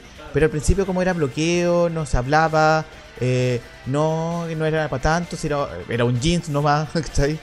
Y, y, y eso cuando ya empieza como esta detención con todas las minas que tienen no tienen nada que ver una cosa con la otra y empiezan a encontrar un punto en común, que es la, el, el- no consentimiento a lo que yo quiero. Entonces como que esa es lo que une a todas las personas que son distintas. Que en el fondo todos, partimos por esa base. Y, creo que esa construcción hace que todos empaticemos mucho más de lo que ya, de lo que ya podíamos entender. Porque yo creo que, como te digo, como las personas que vieron esa escena, creo que eh, no, no quedaron indiferentes. Independiente que sea como una trama, una subtrama de la trama eh, principal. Pero, pero el hecho de que te lo hayan mostrado y inteligentemente es como para haber sacado aplauso. ¿entendés? Estoy completamente de acuerdo con lo que creo que Eso enaltece aún más la serie. Porque te pone, te pone en, en la tele un tema que de repente es muy difícil de hablar. Es muy difícil de hablar. Entonces, yo creo que esas, esos tesoritos que uno ve la, en, la serie son para guardarlo. Para guardarlo, atesorarlo y empezar a mostrarlo. Cuando, cuando tú quieres explicar algo que no sabes cómo decirlo, de repente funcionan estas cosas. po. Tienes toda la razón. Sí, en realidad, yo pensaba muy similar en ese sentido. Pienso, en realidad. Muy similar en ese sentido de que Amy vive un proceso muy muy especial en esta, en esta temporada. Hasta el proceso de no querer tener intimidad con su pareja. Y cuando tú entendís, vas entendiendo eso que ella no está muy. tiene un dolor interior que no, no lo puede expresar porque este personaje se caracteriza por ser alegre y muy alegre. Se, Y, se y se, y se apaga. Y tú que como que te está pasando a este personaje que, que- y, y entiendes, vas entendiendo con la serie y todo este, este esta escena de, de sororidad dentro de, de, de estas mismas mujeres que, que están acá logran eh, afrontar un problema digamos lo- logran que ella pierda de a poco el miedo. Es que fue, fue un, fue un momento. y que, y que, bonito, todas y que fue- todas empatizan con una cosa Claro. muy muy y, y no solamente ella lo- como tú decís los espectadores también estamos empatizando de una manera súper súper real. Es que, es que- es que esa, esa analogía de, de, ¿sabes que No puedo subirme al autobús. No, es que vamos a subir todas. ¿Cachai? Entonces, como que todas vamos acompañándote en el proceso, ¿cachai? Como de ir, de ir como destruyendo estos, estos monstruos que te van apareciendo en el camino, pero ya no estáis sola. Y me parece como demasiado hermoso y si, si uno mira, si uno solo se queda con eso de la serie, ya te deja arriba. Te deja muy arriba. Y, y me parece que por eso una de las cosas que uno debería eh, con más energía poder eh, eh, eh, no sé, mostrarlo a la gente que no, no la ha visto todavía. Así que yo creo que si uno se pudiera quedar con esas sensaciones, queda con un gustito bastante bueno para lo que viene más adelante. Ojalá que mantenga esas cotas bien arriba en, la otra temporada. Porque va a ser, ya va a empezar a tomar tintes de una serie ya que va a empezar a madurar de a poco a series más grandes. Como que todavía está en el camino. Claro, pero eso no significa una cosa súper importante. No es por opacar eso todo esto, porque es bonito lo que tú estás diciendo en ese sentido, porque eh, al final son escenas súper importantes. Son arcos argumentales también que son muy, muy bien creados y muy bien tratados. Y, y no, y en ningún momento, yo siempre digo esta cosa, pero no la digo a, a la ligera, que se trata con respeto. Ah, claro. Sí. No- en ningún momento se burlan, en ningún momento lo, lo comedizan. Que a pesar de ser una serie de comedia, esos momentos no son de comedia. A diferencia de otros momentos, como por ejemplo el, el arco argumental del profe. Pero eh, lo que quería sumar es que, a pesar de que dejar esos estándares tan altos, es no dejar la comedia de lado. Yo creo que en el momento en que esta serie deje la comedia de lado, eh, puede irse a pique, en cierto sentido. Es que yo creo, yo creo que si dejara dejara de lado la comedia, pasaría a ser otra cosa. Pasaría a ser casi un, no sé, un documental. Claro, eh, y se necesita la comedia pa- como, como la válvula de escape para poder, digamos, por ejemplo, está ahí todo bien cuando lográis entender toda esta, esta situación de, de Amy y de repente entráis al arco del profe que no puede hablar cochino. Verdad. Un, un listado súper rápido de personajes memorables de la serie. El profesor. el profe que no puede hablar cochino, El la profesora, la profe. la profe también, la profe de español, la profe español. Eh, Eh, bueno, el director en sí también quedó enamorado del. el director, La- esposa del director. sí, la esposa del director que también un- se descubre en esta temporada. Porque es un apoyo para la. Para Eh, la mamá de Otis. ¿Quién más? El- No, eso. eh, ah, El- el, la niña esta, que no me acuerdo cómo se llama, la que con la que Otis pierde al fin y al cabo la virginidad, eh, supuestamente. eh, Ruby Ámbar. No tenía como un nombre de gema. Jade. No Ya, sé. pero no me acuerdo. pero Ya, sí, independiente era- Ya, pero ella es que, que ella es más de lo que se muestra, porque en, en- Tiene todo un cuento para atrás tiene que todo no se un ha cuento contado. para atrás que no Sí, se cuenta. no se cuenta. y Me parece que es, es muy similar a Oti en ciertas cosas. que yo creo que desemboca en una de las escenas quizás más. No más graciosas, pero que tiene cierto peso cuando Otis va a comprar la pastilla el día después. me, me acordé cuando va uno a comprar condones. Así como, ¿cómo? Ah, Quiero tres condones. Como, y dice, ah, ¿qué? Eh, Condones. Cada ¿Qué me uno, cada uno tiene una experiencia muy distinta, yo creo, a comprarle cierto anticonceptivo que usa su, su clase. Y lo hice rapidito, pero y para abajo. Y entonces el farmacéutico nunca escucha. Sí. ya, pero. eh, yo creo que eso. Yo, y no quiero dejar de afuera del listado que estábamos haciendo eh, la- los padres de Jackson. Sí, Las mamás de ella. Por eso digo padre. ¿cachai? Porque en el fondo eh, aquí tenemos una pareja homoparental que no gasta tiempo en explicarte qué es lo que es. Y esa es la gracia, porque en la serie está tan normalizado esas cosas que no necesita Pero eso. Jackson la segunda temporada tiene un buen arco también, o sea, es es del popular a querer hacer Shakespeare. Che- Che- Shakespeare medio medio raro que crearon la esta Lily que de repente se pega uno. No. Eh, Yo creo que en ese último capítulo se pegan uno de los mejores diálogos, el profe mandando la mierda a la gente, ¿cachai? La- Esa, esa fue la escena que más demoró hacer de la temporada. Qué buena, tío, porque significa bastante, porque después viene la escena donde Adam eh, se, se declara Como- homosexual como- durante todo. como ese, ese día hacía demasiado calor en el set. Entonces, como todos andaban con traje, tenían que parar porque estaban todos mojados, sudados, po. Imagínate que usaban esos como trajes medio galácticos. Sí, pues, Claro. Entonces, por eso costaba un mundo pero. Mira, primero que todo, para terminar, Sí, que ya estamos, estamos terminando. estamos va, va a quedar un poquito más largo quizás que el otro, que el primero. Pero ¿qué es lo que pasa? Que y dijimos que no nos íbamos a alargar tanto. Es que la serie daba para Pero que lo que pasa es que, bacán que hayamos hablado de esta serie, eh, y que no, que para nosotros yo creo que no, realmente cuando sale el tema random, sale nomás, no hay problema. Creo que hemos, hemos hablado un montón de cosas a lo largo de estos años que, que han sido significativas para los dos y para que crezca la amistad, etcétera, etcétera. Eh, pero bacán haber hablado de esta serie. Pero yo tengo que, que decir, por ejemplo, si alguien quiere ver cosas, digamos, de este tipo, hay un par de películas que puede ver, digamos, porque sí, son ¿qué- coming, of, coming age, para quien haya llegado hasta este punto.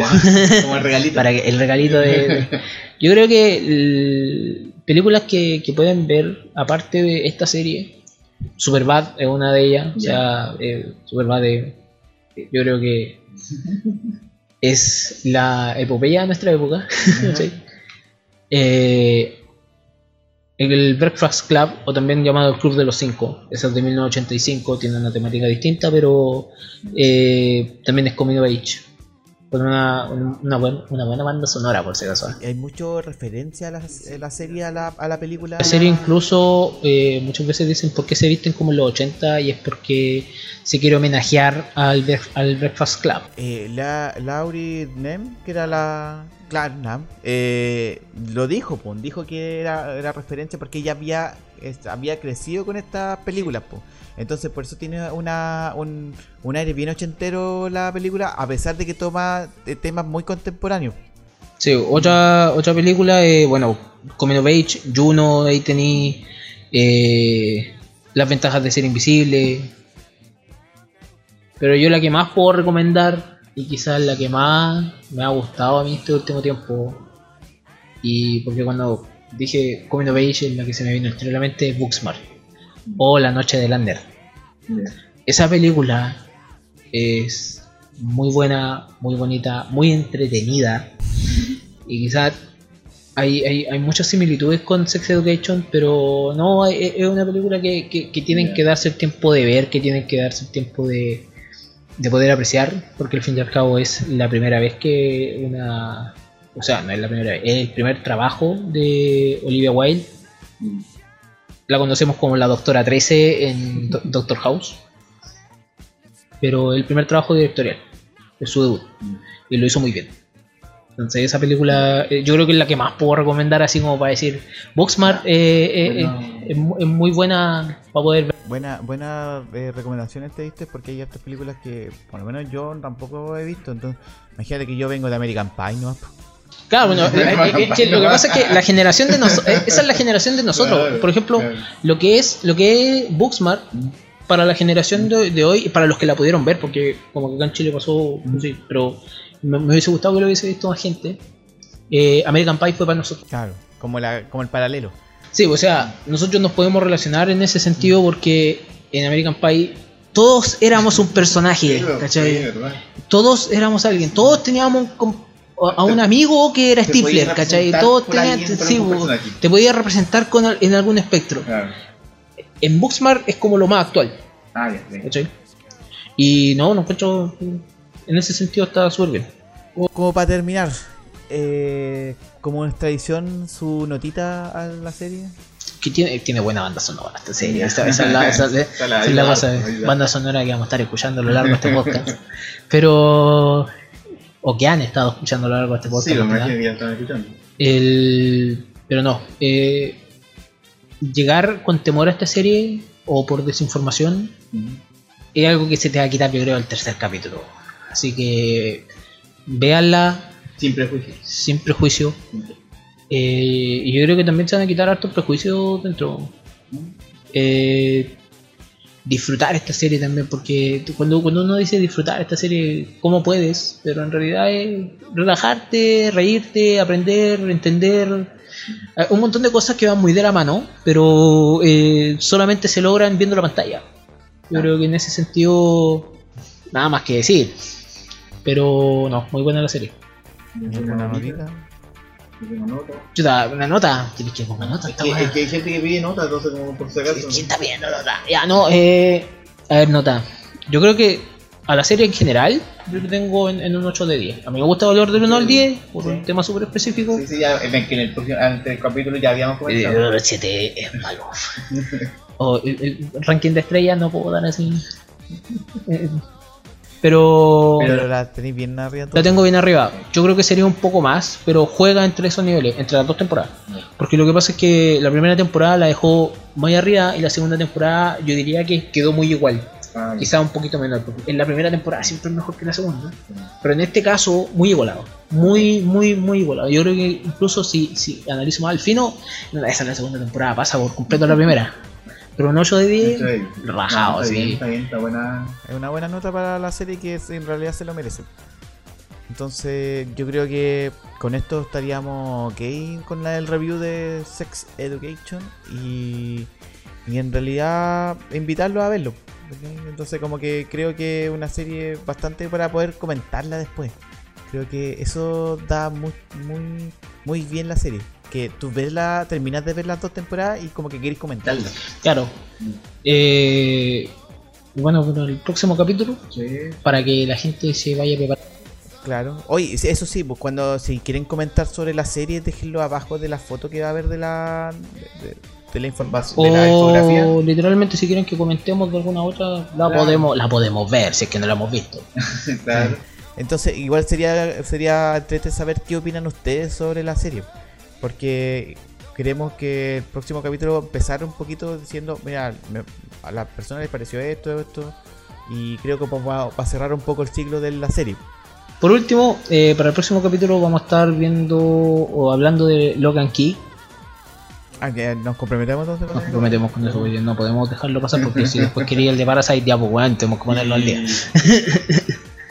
Y bueno, que es, eso y otra cosita más quizá. Quizá alguna cosa más extra que, que estamos Claro, que vamos a evaluar en el camino. que vamos a Eh, hablar en el camino, pero eh, digamos, todavía, o sea, tenemos un montón de cosas por hablar, lo que pasa podemos hacer un montón de capítulos, pero la idea es, lo principal es Logan Key, una serie de 10 capítulos que está en Netflix, a ver, yo ya tengo mi opinión, pero aquí falta una persona que la vea todavía. Ya, Alejandro, deja echarme al agua en el aire, pum. Ya, ya, eh.